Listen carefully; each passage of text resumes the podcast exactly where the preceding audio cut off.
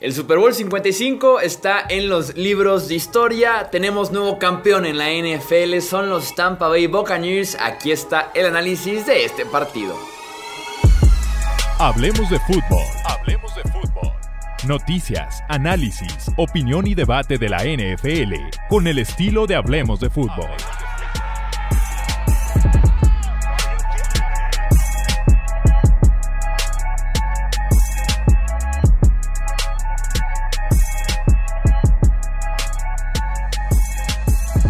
Amigos? ¿Cómo están? Bienvenidos a un episodio más del podcast Hablemos de Fútbol. Yo soy Jesús Sánchez y es un placer que nos acompañen oficialmente al cierre de temporada. Vamos a analizar el Super Bowl 55, triunfo 31 a 9 de los Tampa Bay Buccaneers sobre los Kansas City Chiefs y tenemos bastante de qué hablar en este episodio. Sin duda alguna de los más esperados en todo el año. Eh, superamos ya 268 partidos analizados y llegamos al 269 de la campaña 2020 de la NFL. Me acompañan como siempre la dupla Tony Romo para hacer justamente este análisis. Saludo con mucho gusto. Tony Álvarez, ¿cómo estás? Bienvenido.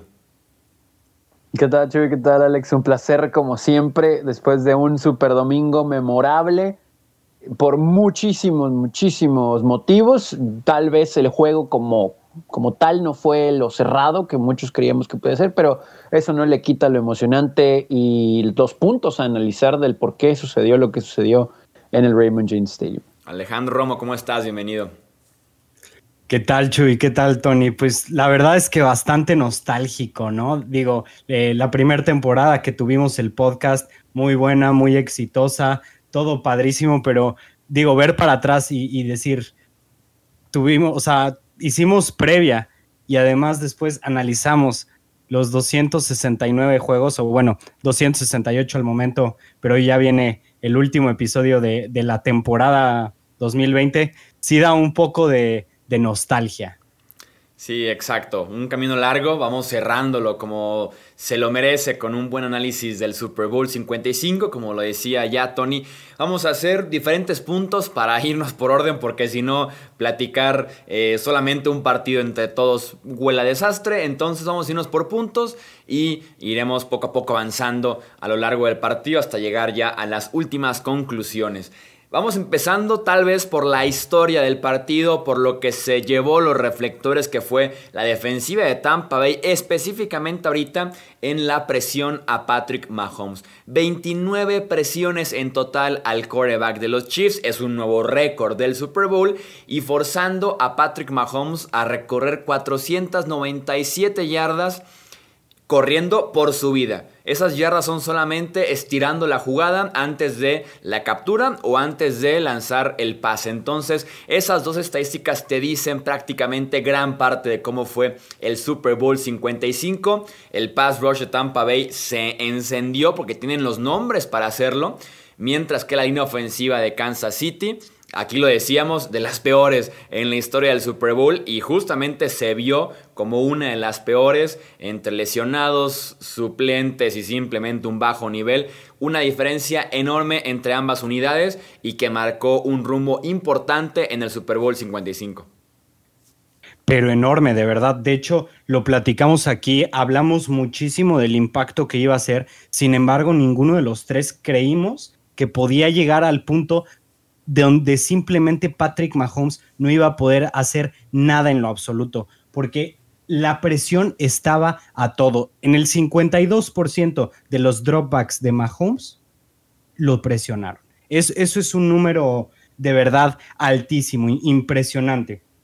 Y, igual y un poquito más adelante eh, me adentraré más en, un poco en las razones y en el por qué creo yo que fue culpa tanto de Bienemy como de Andy Reid de no haber protegido extra a su quarterback, pero por lo mientras queda decir, es impactante lo que hizo Todd Bowles en el plan defensivo, es impactante cómo jugó Shaquille Barrett, Jason Pierre-Paul, Vita Bea y Endamu Kongsu. Sí, estoy súper de acuerdo con lo que dices de por qué no supieron ajustar a Andy Reid y Eric Bieniemy y tiene que ver completamente con lo que pasó aquí. En el 92% de sus intentos de pase, Patrick Mahomes fue protegido solamente por cinco jugadores de la línea ofensiva de Kansas City. Estaban matando a tu quarterback desde temprano sabías desde hace dos semanas que llegabas con todos suplentes menos el centro por diferentes lesiones a lo largo de toda la temporada y no dejaste una ala cerrada extra para bloquear, no dejaste al corredor adicional para bloquear, mandar un max protection y darle a Patrick Mahomes el tiempo que no había tenido en todo el partido. Creo yo que en ese sentido Andy Reid no le dio tanta importancia al problema de su línea ofensiva y tal vez hasta menospreció un poco la calidad del pass rush de los Bucks, que apenas hace 15 días en la final de la NFC le fue no igual, pero también le fue muy mal a Aaron Rodgers. Sí, y aquí voy a dar a conocer algunos secretos eh, fuera de cámaras para todos los que nos están viendo y nos están eh, escuchando. Inclusive lo platicamos nosotros eh, antes del podcast previo y después y durante el mismo juego.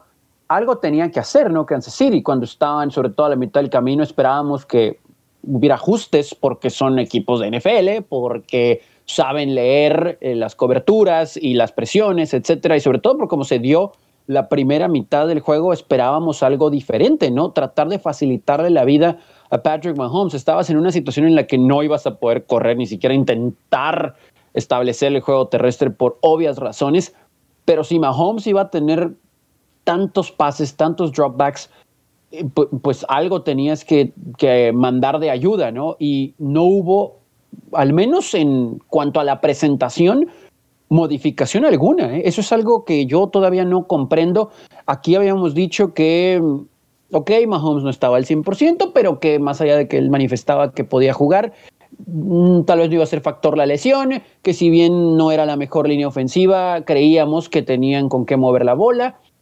Y resulta y resalta que nadie nos imaginamos que así se iba a presentar el juego como tal, con un dominio tan impresionante de la defensa de los Bucaneros, porque así fue total de principio a fin, y que inclusive en algunas jugadas en las que Patrick Mahomes, corriendo por su vida, extendió de más, curioso, eh, hubo un momento en donde creí que era Josh Allen, no Patrick Mahomes, por cómo extendía, por cómo iba hacia atrás, por, porque no había más, pero tenía que buscar un pase. Eh, no le ayudaron sus receptores, no ahorita vamos a profundizar en eso, también en, la secundaria de, Tampa Bay, pero sí también se vio a un Mahomes diezmado, ¿no? Por, por esa lesión, más allá de lo increíble de sus pases en ocasiones. Eh, parecía un shortstop, parecía un portero eh, en algunas jugadas, pero, pero aún así extendía, pero sí era notorio, ¿no? Que cuando tienes que hacer eso todo el juego, va a ser demandante. Y el problema, por ejemplo, en contra de Buffalo, cuando pudo moverse y hacer jugadas, es porque fue contada, ¿no? La situación, contadas, perdón, las situaciones en las que fue requerido que con sus pies hiciera jugadas aquí fue en cada snap.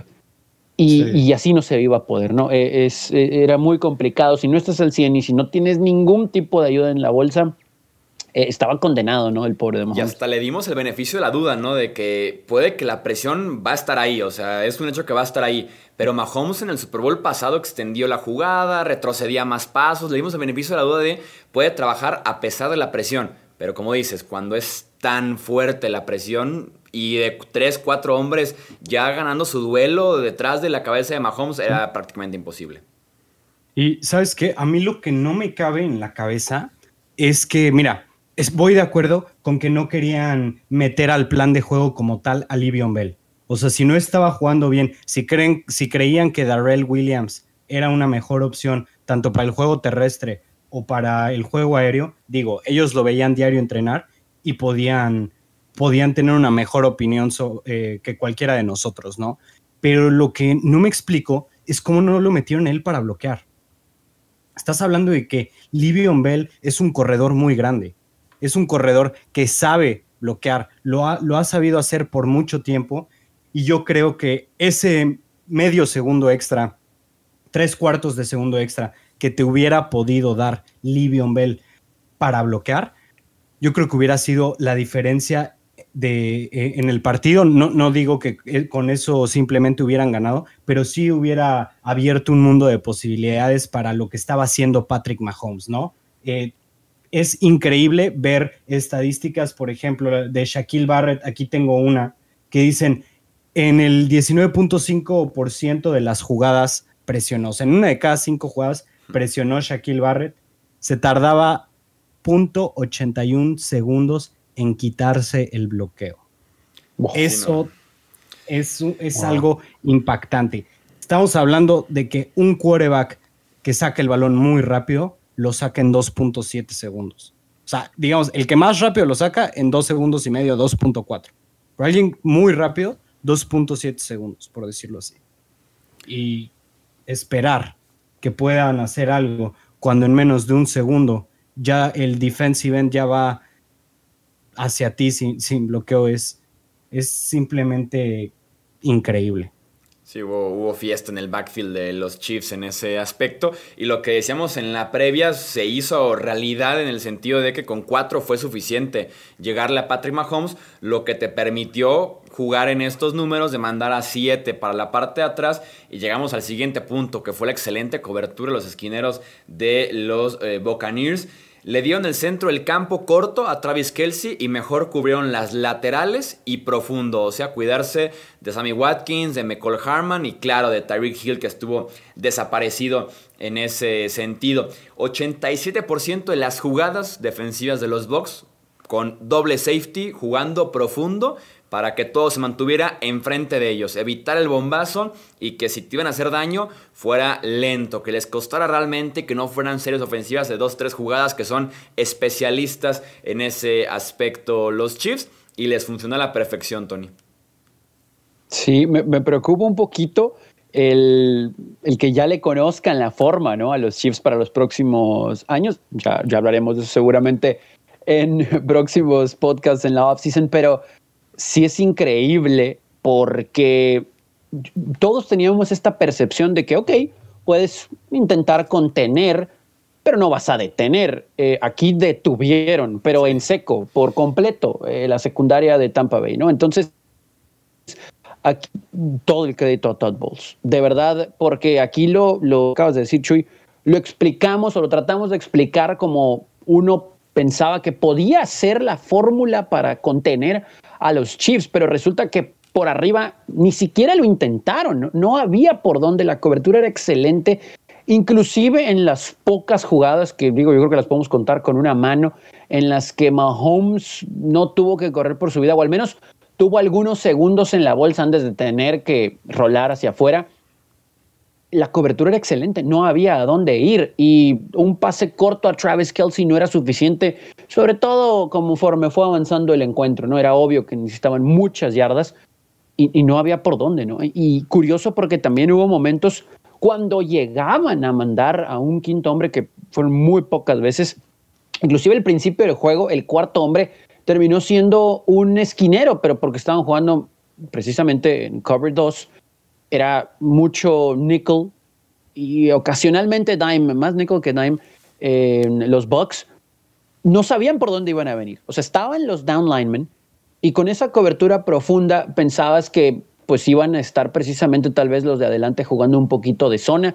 Y no, resulta que venía un corner con el blitz, pero no sabían de dónde y como no se quedaba nadie más en el backfield, pues entonces no había quien protegiera ahí a Mahomes y cuando tenía que recorrer la protección resulta que Todd Bowles, pum, le aventaba por el otro lado ese blitz, sobre todo en las primeras dos series ofensivas y después ya ni siquiera tuvo que hacerlo porque con irse hacia atrás y cubrir, los hombres que estaban en la línea de golpeo hacían su trabajo y este es el más claro ejemplo de que los juegos, por ende, los campeonatos se ganan en las trincheras. así fue en la línea de golpeo para el equipo de los Bucks. Y yéndonos más a cobertura, Fíjense, ahora sí me preparé con más estadísticas que nunca para, para el juego más grande, pero este, este partido ha sido donde más veces han forzado a Patrick Mahomes en, en lanzar a lo que se le conoce como tight window o ventana cerrada, ¿no? Que es cuando tienen menos de tres yardas de separación los receptores.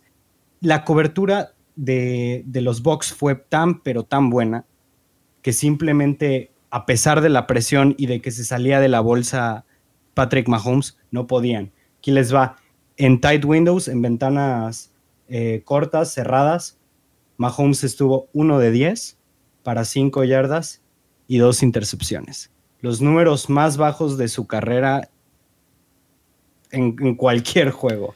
Lavonte David, Jamal Dean y Mike Edwards fueron los que más forzaron eso. O sea, te habla de cobertura excelente y también de que la presión no, no hacía que, los wide receivers crearan, crearan separación. Y sobre esto, lo que pasaba es que Patrick Mahomes se salía de la bolsa, pero simplemente jugaron también la cobertura, como, lo dijo Chuy, hacían que estuvieran adelante de los safeties, eh, todo lo que estaba pasando, estaban viendo todo lo que pasaba y afuera de, afuera de la bolsa de protección, Patrick Mahomes estuvo cuatro completos en 15 intentos para 28 yardas y sus dos intercepciones. Sí, como dicen, los traían de mochila. A los esquineros, los wide receivers de los Chiefs, no había manera de quitárselos. Era una cobertura bastante pegajosa. Y si tomamos en cuenta que en la misma jugada hubo dos o tres jugadas provocadas por Mahomes tratando de improvisar, es todavía más crédito el aguantar eh, un esquinero, una cobertura durante 10 segundos que duraban las jugadas con Mahomes. Claro que decía eh, Robert Sale, el coordinador, ex coordinador defensivo de los Niners, ahora head coach de los Jets. Eh, le preguntaron de que cuál era el tip para frenar a Patrick Mahomes en un Super Bowl, que lo logró durante tres cuartos, después se le descontroló en el Super Bowl 54, y él decía cuidarse porque con Mahomes en una sola jugada suceden dos, tres o hasta cuatro jugadas al mismo tiempo. Eh, y los esquineros de los Bucks evitaron justamente esas ganancias en las que podía improvisar un poco, ganar tiempo y encontrar a su wide receiver. No, seguía improvisando y seguía y seguía porque no había nadie eh, descubierto. Mucho respeto para una defensiva secundaria de los Bucks que apenas hace tres temporadas es una reconstrucción total. Si te fijas en la, en la edad de Carlton Davis, de Sean Murphy Bunting, de Antoine Winfield, que es novato, de Jordan Whitehead, de Jamel Dean, son tipos de tres años máximo en la liga. O sea, el veterano tiene tres años jugando en esta, en esta liga. Eh, y frenar a Patrick Mahomes de esa manera, muchísimo respeto también para la defensiva secundaria de Tampa. Definitivamente, pero mira, fíjate, algo que hablamos y le dimos mucho énfasis en, el, en, el, en la previa fue que tenían que, presionar con cuatro para utilizar a los a, más secundarios y linebackers en cobertura, porque, sabe, porque Kansas City sabía que no iba a poder correr. De hecho, eh, platicamos de que Chuy dijo que le gustaría ver un, completo shootout de 50 pases de Mahomes, que lo vimos, por cierto. Lo logramos. Pero mira, ajá. pero con un resultado que no querían los Chiefs. Sí, definitivamente. impresionante. Pero aquí te va.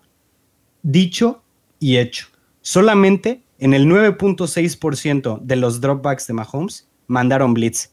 Eso, para una defensiva de Todd Bowles, es rarísimo. Es, la, es el número más bajo que ha tenido una defensa de Todd Bowles en los últimos cinco años. Y sin mandar blitz, te asegura que Tariq Hill siempre tendrá a dos hombres. Y eso fue lo que sucedió. Sí, y de hecho hasta Kelsey con ayuda, digo, estaba ahí ah, bien cubierto, pero siempre había un linebacker, ¿no? Digo, la banda David estaba en todos lados, pero, pero sí es muy curioso porque de esos blitz que, que mencionas, Alex, muchos llegaron temprano en el juego. Ya después, evidentemente, pues tampoco había necesidad, ¿no? Pero a lo que voy es que desde muy temprano como que estableció condiciones y se dio cuenta Todd Bowles que pues, tal vez no tenía por qué hacerlo si era la prioridad cubrir a los hombres que podían recibir la pelota y con su velocidad, pues mejor tener los contenidos. Pero, pero no tenía por qué poner presión de alguien extra si los hombres de la línea solitos estaban haciendo pedazos a la línea de los Chiefs. Y a mí me llamó mucho la atención, ¿no? Porque la verdad, es que no, nunca hubo una respuesta.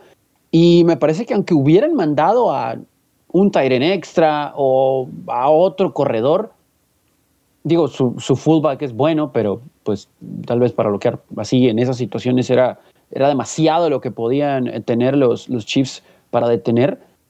No, no, había necesidad y era curioso porque, o sea, no es posible que tres hombres cortaran equipos dobles, pero, pero así de rápido el momento del snap, ¿no? Era, era increíble cómo se hacía agua la, línea ofensiva de los Chiefs. Y, vuelvo a lo mismo, inclusive cuando había momentos en los que medio contenían la presión, eh, pues había coverage sacks, porque no había dónde ir, era excelente la cobertura atrás.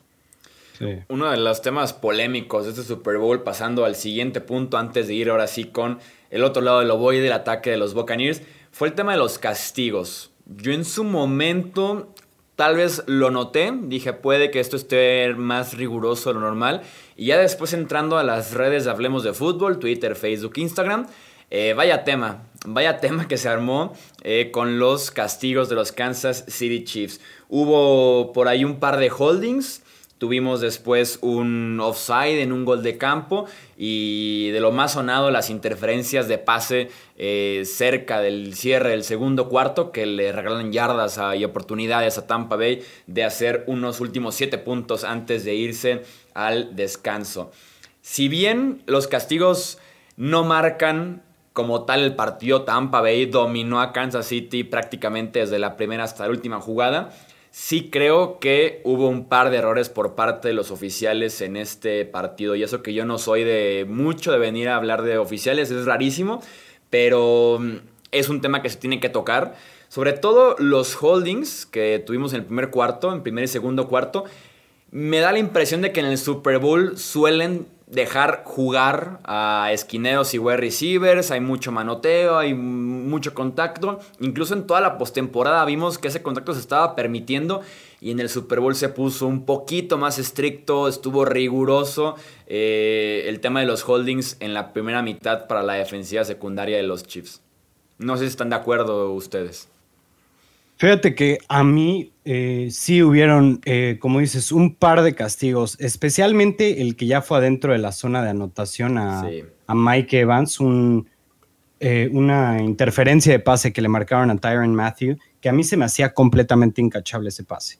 Ese definitivamente no se me hacía no se me hacía algo. Muchos dicen que el pase anterior, que también fue a Mike Evans, que lo tropezaron. A mí, desde mi punto de vista, ahí sí lo marcaron bien, no puedes realmente saber si iba a llegar o no, pero la cuestión es de por qué se le avienta a tropezarlo, ¿sabes? O sea, no fuera a llegar lo que quieras, se aventó, le dio un, le dio un manotazo en un pie, lo sacó de balance, van corriendo a 30, 32 kilómetros por hora en una trayectoria que cualquier movimiento que, que no sea, digamos, natural, de tus pies, de tus piernas, te saca completamente de balance. Y ahí, eh, por ejemplo, se me hace que sí, sí estuvo bien marcado. El offside, por ejemplo, pues, o sea, ahí, ahí yo, yo no sé qué, podría decir, ¿sabes? O sea, no, ese error de los alineado.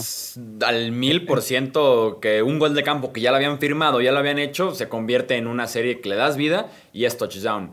Y, sobre todo de, la interferencia de pase larga estoy yo muy de acuerdo, eso sí me parece que es. Eh, y muchos decían es que cuando se tropiezan no las marcan. Aquí no se tropezaron, aquí no es de que se desenredan los pies clásico y se caen los dos. No, aquí el esquinero va corriendo detrás de Mike Evans.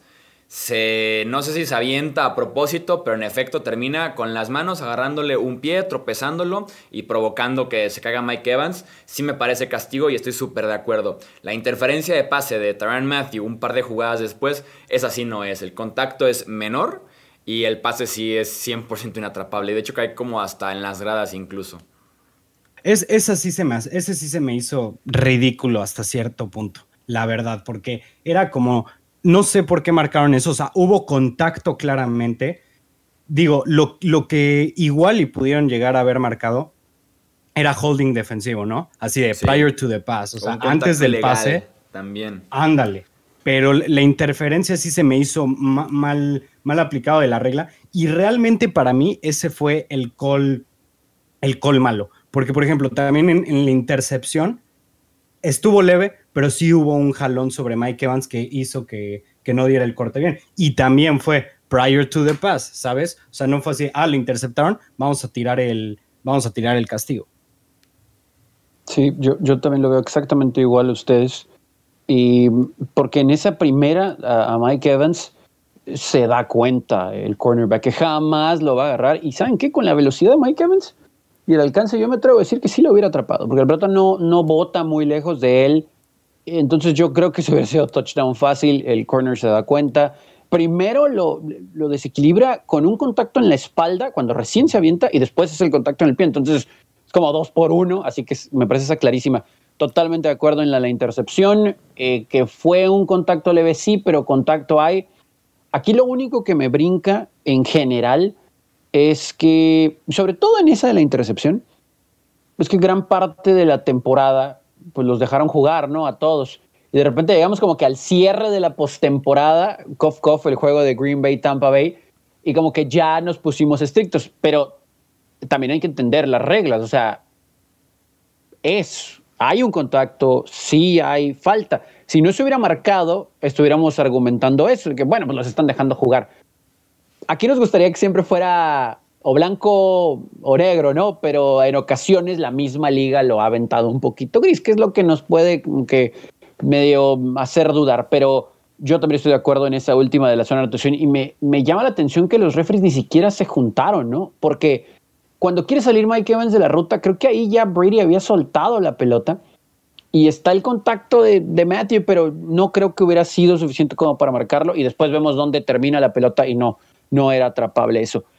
Nada más para complementar eso, sí, bueno, lo del, lo del gol de campo eh, es increíble que no... y, había dos hombres sí. mal alineados en las esquinas. Estaba Hartman y no recuerdo quién era el otro, pero Hamilton era increíble era que estaban sobre la línea, ¿no?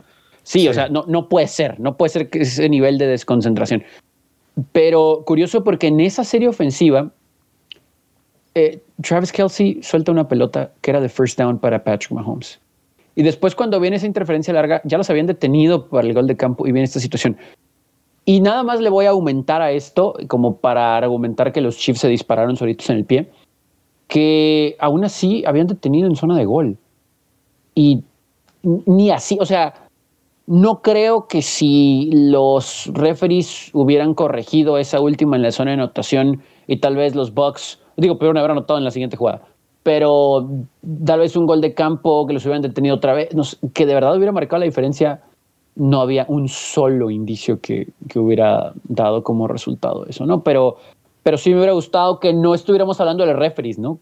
Que, que no, sí. que no fuera tema de conversación del Super Bowl, pero, pero evidentemente no, creo que no tuvieron nada que ver al final con el resultado. Sí, hay, algo de polémica, pero al final de cuentas, como, como dices, Tony, es un dominio, o sea, fue, fue, un dominio fuerte por parte de un equipo comparado con, con el otro y, y, realmente se tiene que decir de esa manera, ¿no? Pasemos al ataque de los Tampa Bay Buccaneers que también tuvo un muy buen Super Bowl, sobre todo inició caliente, inició fuerte. A partir de la tercera serie ofensiva prácticamente anotaron en cada serie menos ese que tuvieron en la yarda 1 del rival. Mucho tuvo que ver Tom Brady. Tom Brady, el mejor quarterback de todos los tiempos, poniendo no tal vez el partido más productivo, pero sí un partido muy efectivo que hizo lo suficiente, lo que su equipo requería para poder asegurar el Super Bowl y fue prácticamente un partido perfecto, sin errores, siendo efectivo en zona roja, siendo efectivo en tercera oportunidad otra vez como lo ha sido en esta postemporada, como lo ha sido desde diciembre prácticamente.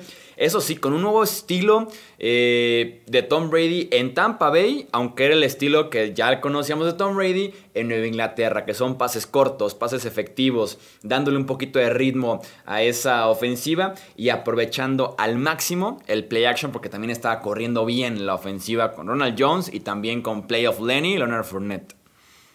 Play. Dice que ya es Super Bowl Lenny, ¿no? Después de la brillante actuación que tuvo. No, se lo merece, pero eh, bueno, empezando con Brady, ¿no? Realmente un partido extremadamente eficaz. En la primera mitad lanzó 20 pases, completó 16, 140 yardas, 3 touchdowns y un promedio de, de, de sacar el balón de 2.2 segundos. O sea, ridículo, de verdad. Parece que, más bien pensábamos que Steve Spagnuolo ya tenía el número de Brady que ya lo había dominado en algunas veces, pero creo yo que, que ese salto que dio la línea ofensiva de los Bucks fue, fue, fue impresionante, ¿no? Un sack y fuera de eso, Brady no se vio forzado a estar sacando el balón rápido, no se vio forzado a hacer errores y muy bien de parte de él porque muchas veces empieza a sentir los pasos Brady, de repente manda una granada porque así es como se ve, ¿no? O sea, que, que, los manda con muchísima altura y a ver a quién le cae. Pero no fue esta, no fue esta la situación. Pases muy seguros, muy buenas lecturas. Un, simplemente un, ¿cómo se llama? un plan de juego excelente de Byron Leftwich. También la manera en la que corrió Fournette, la manera en la que corrió Ronald Jones, extremadamente efectivo. Los bloqueos en esa línea ofensiva eran brillantes. De hecho, eh, el touchdown de, de, Super Bowl Lenny no sé si vieron una jugada preciosa de, de trampa donde eh, el guard izquierdo fue a, sacar al cornerback de la jugada. No, de, verdad, una, obra de, una obra de arte, el plan, el plan ofensivo que hizo Byron Leftwich. Sí, se movió muy bien, como en sintonía toda la ofensiva, mencionabas ya los espacios para el juego terrestre, y Brady apenas presionado cuatro veces en todo el Super Bowl, que incluso si lo pones frente a la contraparte de los 29 a Patrick Mahomes, pues todavía mucho más importante ese número tan bajo con, con Tom Brady y Tony. Sí, digo, Jones y el resto de la línea, eh, cero presión, inexistente la presión por parte de Kansas City. La secundaria evidentemente no fue factor y todo fue gracias a esa línea ofensiva, ¿no? Mantuvieron a Brady limpio, eh, nada más ese sack no lo tocaron prácticamente en todo el juego. Y yo decía a lo largo de la transmisión, eh, Tom Brady viéndose vintage Tom Brady, ¿no? Porque era muy, muy eficiente. bien decías, las lecturas eran perfectas. Yo me, voy a aquí a adelantar un poquito a la experiencia también de, de Gronkowski, porque yo no lo tenía como un factor así en el juego. Yo pensé que iba a estar más dedicado a bloquear. Tal vez tuvo que ver que Braid no estaba al 100%, pero también mucho esa química con Tom Brady, ¿no? Ahorita hablaremos del cocheo y el plan de juego como tal, pero era evidente que la selección de jugadas iba a tener todo, todo el beneficio para Gronkowski en las rutas, porque en los touchdowns son de verdad diseños muy buenos y que Tom Brady se lo sabe de memoria. En la primera es excelente cómo sale Gronk prácticamente del backfield y ya, ya lo sabe Tom Brady y ni siquiera había cobertura alrededor de él y después nada más por velocidad porque era una distancia muy corta. Y en el segundo touchdown, Brady, pero con toda la marca de la casa, eh, como se dice en inglés, looks off the safety. O sea, con solo voltear a la izquierda hace que el safety se recorra para allá y cuando voltea a la derecha está completamente solo Gronkowski en la parte de atrás de la zona de anotación. Eh, tal vez números no tan espectaculares, más de 200 yardas apenas, 21 de 29 pero tres touchdowns. Cuando se requirió de Brady, fue Tom Brady. Es que no, creo que no puedo dimensionar para todos los que nos están viendo y escuchando de verdad lo que se vio de Tom comparándolo con el Tom de hace 10 años, más o menos, por, por no decir más, porque sí era, era, era, tan fácil el juego para él, ¿no? Y, y si no había en la primera opción oportunidad, pues las progresiones y la segunda opción y si no a la tercera, que también tengo que ser muy sincero, no fueron muchas veces porque la secundaria de Kansas City no presentó un desafío enorme. Entonces, eh, todos los playoffs yo dije que mucho se basó este equipo de Tampa Bay en ganar sus juegos por defensa y ataque terrestre. Eh, bueno, pues llegó Tom Brady para ganar el anillo ¿no? en el Super Bowl. O sea, fue, fue Tom Brady totalmente en el lado ofensivo. Sí, con, la efectividad, como, como decimos, con la efectividad fue que ganó este partido, llegó a zona roja, vacunó a los Chiefs las veces necesarias, incluso la única vez que no anotan es porque Brady lanza un solo pase en zona de gol y es un liniero ofensivo. Eh, fuera de eso... Eh, se encargó de. Y la soltó, porque era touchdown. Sí, se lo puso en las manos al final de cuentas. Pero sí, no, hizo lo, lo suficiente para para mover el ovoide, para convertir en tercera oportunidad. Se aprovechó muchísimo del play action. Usaron eh, play action en el 43% de los pases de Tom Brady, aprovechándose de la defensiva tan agresiva de Kansas City, que es buscar siempre el ovoide, buscar la captura, la intercepción es una defensiva oportunista, aprovechar a tu favor esa agresividad y Tom Brady en esas snaps de play action 10 de 13 135 yardas y, los tres pases de touchdown vienen justamente de ese tipo de jugadas. Además de que los wide receivers de Tampa, eh, en promedio una separación de 4 yardas existió entre el wide receiver de Tampa Bay y el esquinero de Kansas City en este Super Bowl.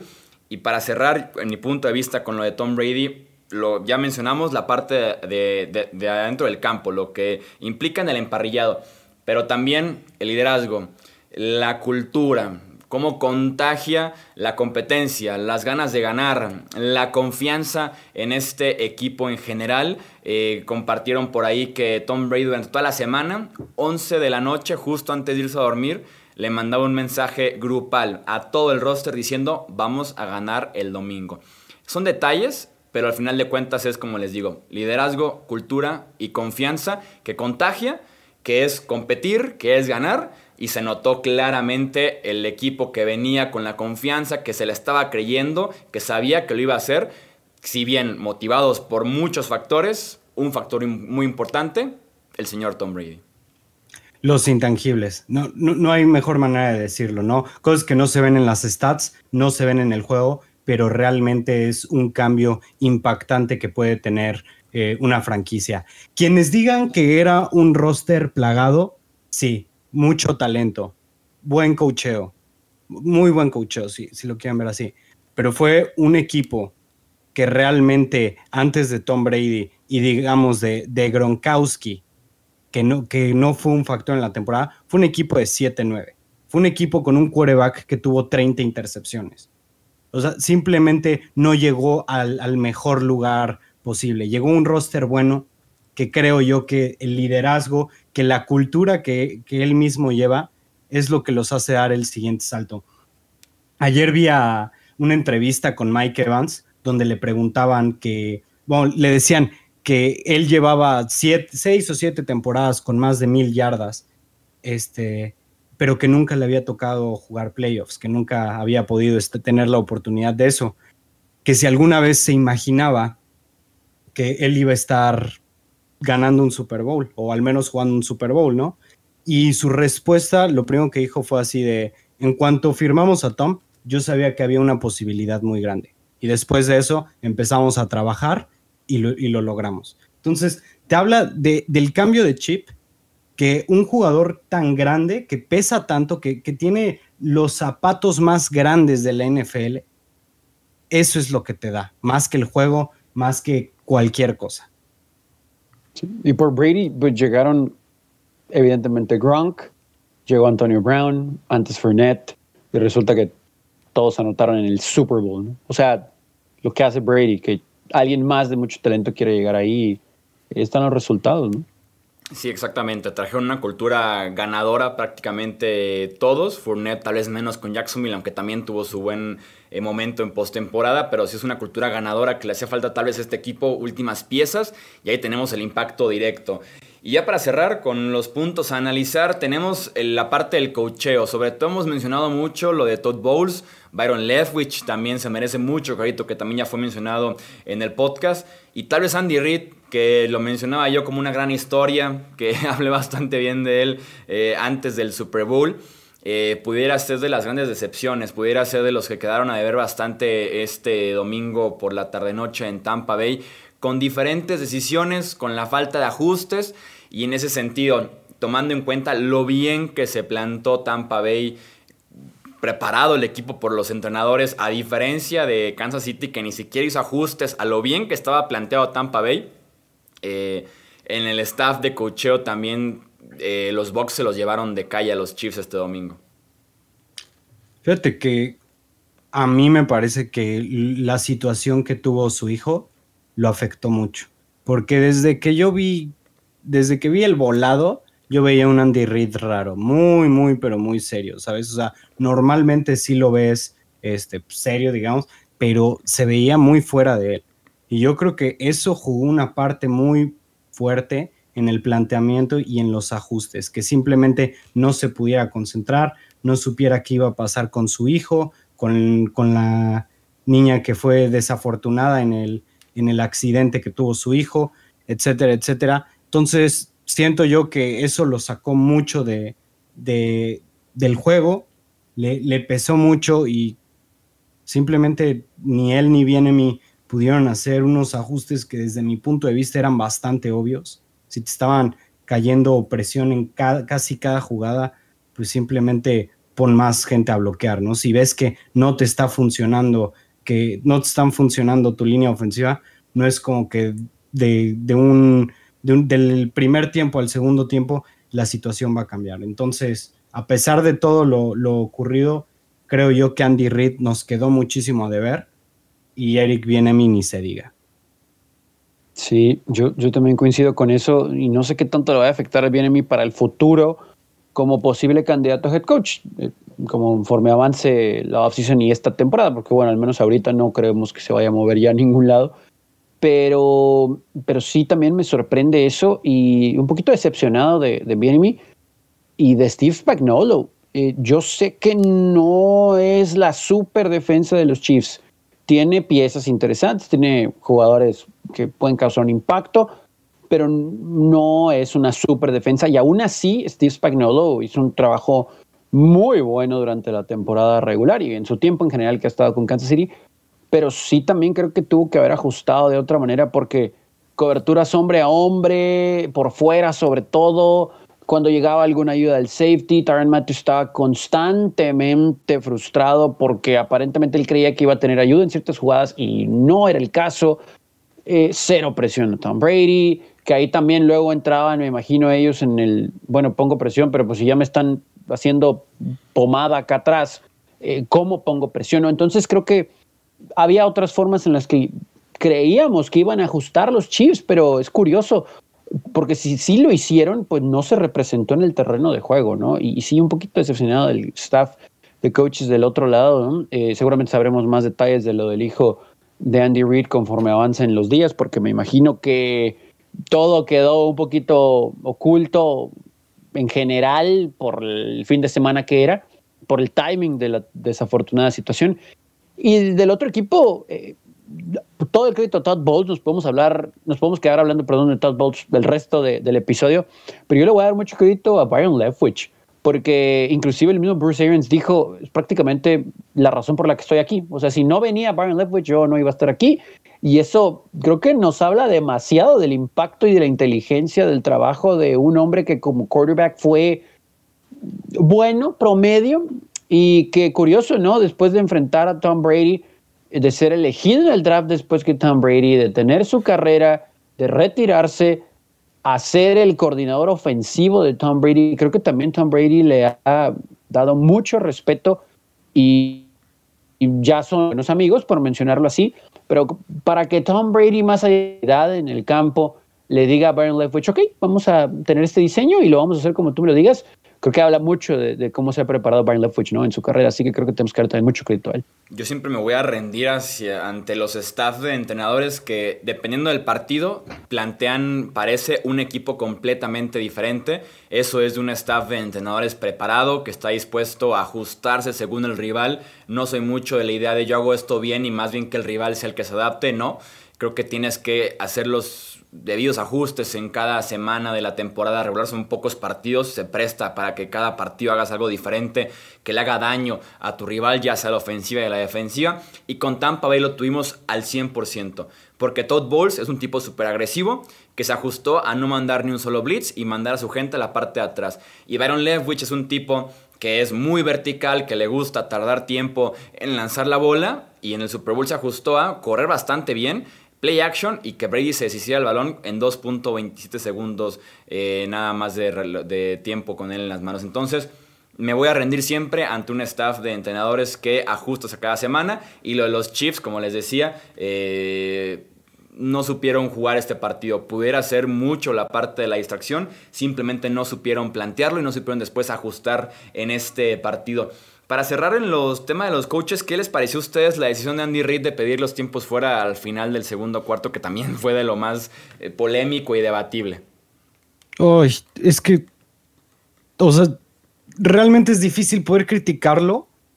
O sea, ahorita como lo vemos, pues dice sí, ¿no? Pero si en esa tercera y dos hubiera sido un pase incompleto y Mahomes hubiera tenido 35 segundos en el reloj, te hace dos pases largos y la historia del partido hubiera podido ser completamente distinta, ¿no? Digo, de irte, de irte 21-6 en el medio tiempo a irte 14-9 es completamente otra historia. Entonces, no podría yo eh, echarle realmente la culpa de, hacer eso porque, como te lo vuelvo a decir, si le hubiera salido, igual y otra historia hubiera sido este Super Bowl entero, ¿no? ¿Cómo lo ves tú, Tony? Sí, sí está complicada, pero a pesar del marcador y que en el mejor de los casos mm, hubiera dejado correr el reloj Tampa Bay, Kansas no lo detiene y se van abajo y reciben en, la segunda mitad. creo que la tónica del juego nos estaba diciendo algo. Y, yo, yo creo que hizo lo correcto tratando de generar alguna chispa en su equipo, ¿no? Porque era de tener a Brady en la defensiva, tener a Mahomes con una oportunidad antes de ir al descanso. Y también le pudo haber cambiado la cara, ¿no? Porque te ponías abajo por menos de una posesión en el peor de los casos si anotabas y recibías, o sea, le podías dar la vuelta al juego. Entonces, eh, yo, yo creo que yo también lo hubiera hecho por, insisto, como se estaban dando las cosas en el terreno de juego. Si estabas perdiendo 14-6 en ese momento, porque te regresaron una patada, por un fumble, no sé, alguna otra situación, tal vez lo hubiera manejado diferente, pero creo que Andy Reid dijo, hoy, o sea, tengo que generar yo aquí algo, tratar de ayudarle a mi equipo en algo, porque nos están dominando, ¿no? Entonces vamos a tratar de, de hacer algo aquí y no funcionó, pero pero bueno, creo que, creo que ahí no podemos culpar tanto a Andy Reid. Sí, yo, yo al principio pensaba exactamente igual. Eh, creía que si la ofensiva no estaba caminando, pues dale volumen, dale otra serie, dale una posición extra que en el Super Bowl puede ser súper valiosa. Ya después, así como que pensándolo mientras iba al baño prácticamente, como que quiero cambiar ¿No de opinión. ¿Mande? ¿No viste The Weeknd entonces? No, no, no, ya, ya hoy en la mañana, ya yendo al baño hoy en la mañana. Ah, okay, Este, siento que ya no estoy tan de acuerdo con la decisión. Estás 14-6 y vas a recibir la primera posesión de la segunda parte. Estás una posesión, ¿sabes? O sea, entonces, si ya está Tampa Bay diciendo no voy a hacerte ya más daño, no me parece tan mal decir, bueno, está bien, entonces en la segunda mitad te lo empato. Y ponle tú, ok, pides el primer tiempo fuera, está bien. En primer y diez corrieron para cero yardas, quema el tiempo fuera, no se me hace nada mal ahí entonces. Pero ya que Chris Godwin consigue 8 yardas en segunda y 10 y se pone tercera y 2, ya no lo pediría. Por más que si estás a una jugada, que fue lo que también yo decía en Twitter, dice, haz una jugada, pide el tiempo fuera. Ya en tercera y 2 no vaya a ser, ya mejor deja que esto se acabe. Como que ya no funciona tanto el plan. En, según, si hubiera sido tercera y 8, tercera y 6, quémalo. Tercer y dos, mm, ya no sé si tanto. Tengo ahí sentimientos encontrados con Andy Reid en ese aspecto del cierre del segundo cuarto. Y sobre todo pensando que pasó exactamente lo mismo en la final de la conferencia nacional, ¿no? Pero exactamente. Que, eh, bueno, recibe el, el, balón Tampa Bay, como que se ven que están avanzando poco a poco, que quieren parar el reloj. Y bueno, dice, no, Ale, ¿Quieres que te dé, quieres que te siga dando esta mitad? Pues te doy. Y un trato muy similar, o sea, la diferencia fue que tropezaron a Mike Evans porque si no también hubiera sido muy probablemente un touchdown de a pase largo. Entonces, eh, por, ese lado también puedes decir, pues qué onda, ¿no? Con Andy Reid, de que simplemente su ofensiva no podía caminar, estaban golpeando y golpeando a, a este Mahomes y no, y no hacía nada al respecto. Que por cierto, ahorita que estamos hablando de, las decisiones de los coaches, es algo que me, me gustaría mencionar, que yo siento que debieron haber sacado a Mahomes ya al final del partido. Ya no iban a ganar y lo seguían golpeando jugada tras jugada. No sé, no sé. No, no, sé. Lo hicieron papilla. O sea, andábamos con cuando llegaron tres. Sí, pobre Mahomes, pero, pero sí, yo tampoco lo hubiera sacado. Yo tampoco lo hubiera sacado. Vamos con el vas, vas, perdiendo por, por. Vas perdiendo 31-9. Ya quedan tres minutos. Mm. Y te están golpeando jugando a jugada. No vas a ganar. no deja de ser el Super Bowl. No, puedes mandar un mensaje en un Super Bowl, creo yo. Sí. Vamos, vamos, con el cierre. Ya últimos pensamientos. Cada quien. Una sorpresa del Super Bowl. Una excepción y una conclusión de forma rápida. ¿Quién dice yo para empezar? Si no están listos, me las aviento yo, como ustedes me digan. Como vean, ustedes decían. dale, dale, nunca empieces, Chuy. Ah, voy yo. Sorpresa Rob Gronkowski, después de una postemporada en la que tenía apenas dos recepciones en los tres juegos anteriores, explota en el Super Bowl, lo cual ya ha pasado con Gronkowski en su carrera. Ha tenido muy buenos Super Bowls. Eh, está el caso del de Seattle, que anota el primer touchdown de, Nueva Inglaterra. Está el caso de en contra de Filadelfia, que hace 116 yardas y dos touchdowns y mete a ese equipo de los Pats de regreso al Super Bowl 52. El Super Bowl 53 en contra de los Rams los pone en la yarda 2 con una excelente recepción y dos touchdowns en contra de Kansas City. Eh, una versión bloqueadora de Gronk en postemporada y que en el Super Bowl, creo yo, sorprendió hasta los mismos Kansas City Chiefs eh, que no esperaban mucho de, de, Gronk. Decepción Andy Reid, ya he explicado eh, lo que pienso de, de, Andy Reid, de los ajustes, el tema de los tiempos fuera ya me generó algo de ruido. Y como conclusión, tengo un 2 por 1 rápido. Creo que Tampa Bay, de las 22 posiciones que hay entre ofensiva y defensiva, creo que fue mejor en las 22. Me pongo a pensar de verdad posición por posición, que el guardia, que el tackle, que el receptor, que el esquinero, que el safety. Creo que Tampa Bay fue realmente mejor en las 22 posiciones. Y como la segunda conclusión rápida, lo que ya mencionábamos en el podcast, por eso la dejo ya al final, que este equipo estaba 7-9, estaba cerca Llegó Brady, llegó Gronk, llegó Brown, llegó Fournette, Tristan Wirfs y este equipo cumplió su potencial de ser campeón.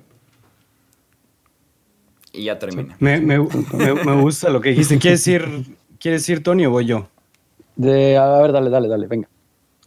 Eh, sorpresa, yo diría que Leonard Fournette porque yo, yo, yo, no sentía que, iba a tener el papel que hizo. Eh, en playoffs, efectivamente, eh, se creció mucho más de lo que hizo en temporada regular y simplemente dio un partidazo muy bueno recibiendo el balón, eh, muchas yardas después, de, este, después del primer contacto y también una chispa muy importante que se sentía muchas veces que ya lo tenían atrás y a pesar de no haber contacto, hacía muy, buenos, muy buenas lecturas de la línea, cambiaba, cambiaba su rumbo y ganaba seis o siete yardas. Me pareció que fue uno de los héroes, digamos, poco hablados de este Super Bowl, pero fue alguien elemental para que los Bucks pudieran eh, controlar el partido, controlar la ofensiva en, este partido.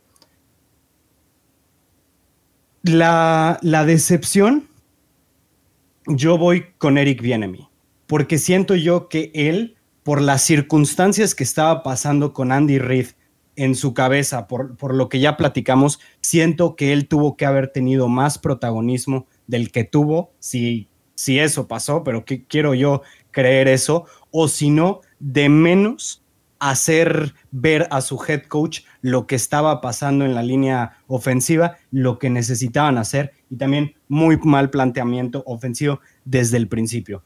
En este podcast lo hablamos en muchos otros lugares se hablaba, sabíamos que iba a ser un partido muy difícil para la línea ofensiva, para la ofensiva de, Kansas City en general por, eh, por el problema de tiempo que le iban a dar a Mahomes y simplemente no hacer un plan de juego basado en eso y después no ajustar, se me hace que simplemente se vio inútil. Y si es un candidato tan grande y que se, que se llevan dos años diciéndose que va a ser un excelente head coach y etcétera, etcétera, yo siento que este tipo de errores son muy, pero muy básicos. Mi conclusión, yo creo que este equipo de, de Tampa Bay entra en uno de los mejores, en uno de los mejores desempeños que he visto en un Super Bowl, probablemente top 3 desempeños de un equipo eh, en general en un Super Bowl. Se vieron excelentes a la ofensiva, se vieron perfectos a la, defensiva. En equipos especiales, pues estuvieron bien, jugaron muy disciplinados y jugaron con muchísima intensidad. Venga, sí, muy buenas.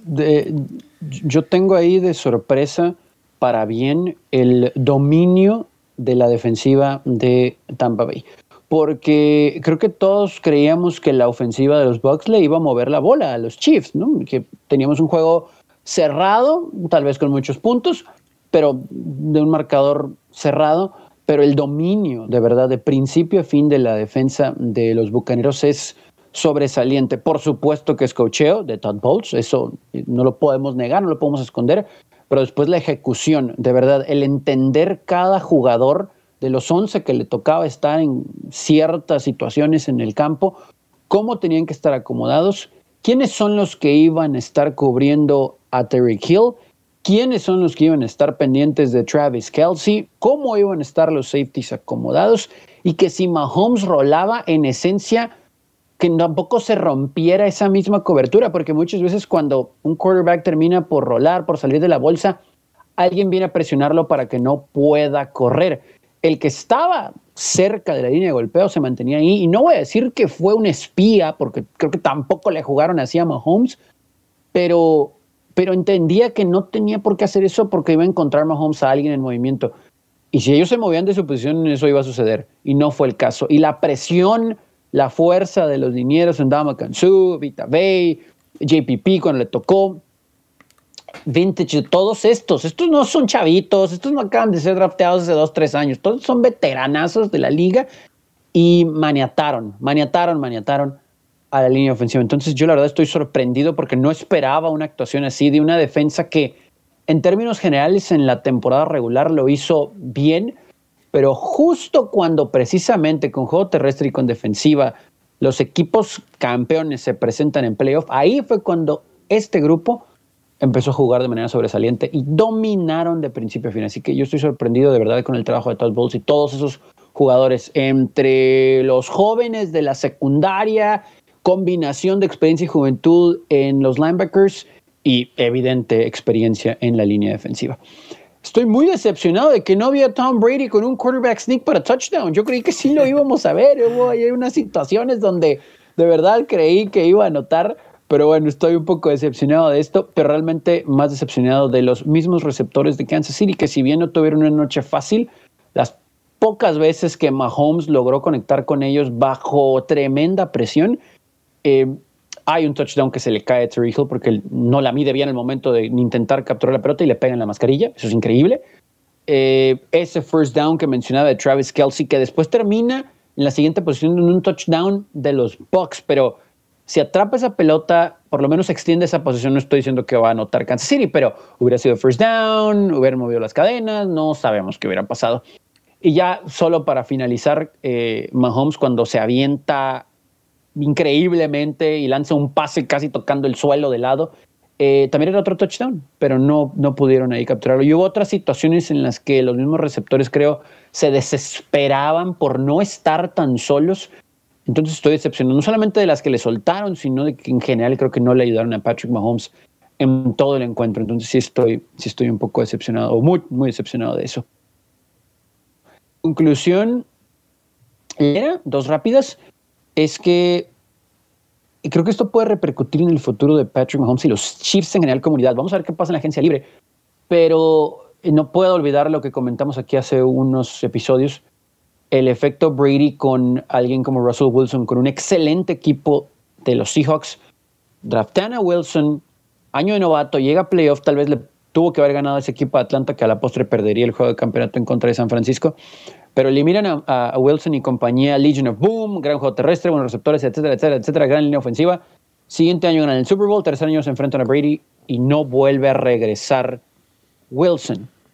Estos Chiefs tal vez están construidos diferentes, pero ya vimos cómo se les puede jugar a la defensiva. Yo no sé si alguien le había jugado así a los Chiefs, al menos con esa ejecución que generaba al coach decir, ok, vamos con la misma otra vez. O sea, no tenemos por qué modificar y cuando lo hacemos es mínimo y resultó. Sobre todo, ojo para la división oeste de la conferencia americana en general y el resto de la conferencia, pero en general en la división, porque hay un par de grupos defensivos interesantes que le van a costar trabajo a Mahomes y a compañía en el futuro, entendiendo que su línea no estaba sana y que él no estaba al 100%. Entonces, esa conclusión la dejo ahí.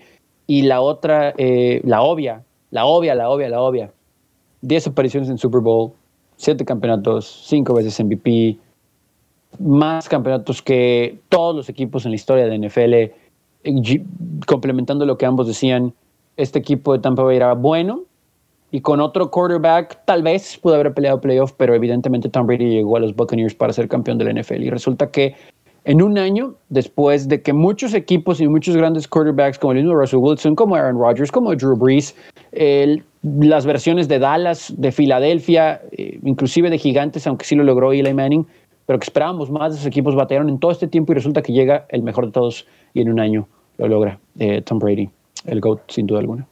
Somos afortunados de, verlo jugar, de, tener la oportunidad de haber presenciado prácticamente su carrera entera de verdad somos afortunados. Eh, si no les cae bien, está bien.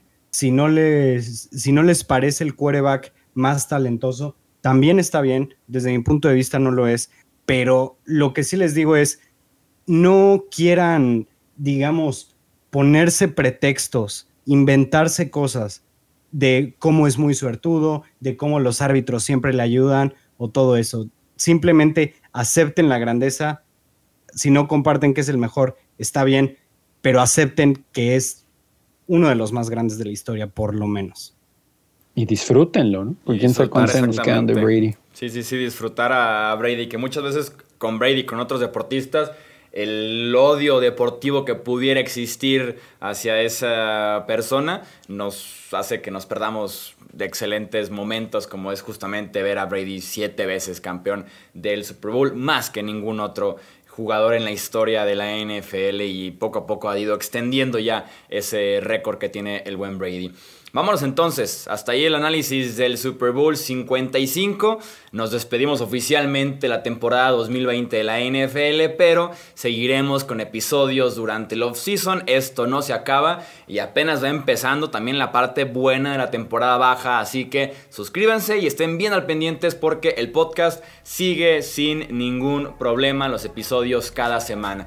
En nombre de Alejandro Romo, de Tony Álvarez, yo soy Jesús Sánchez y eso es todo por este episodio. Gracias por escuchar el podcast de Hablemos de Fútbol.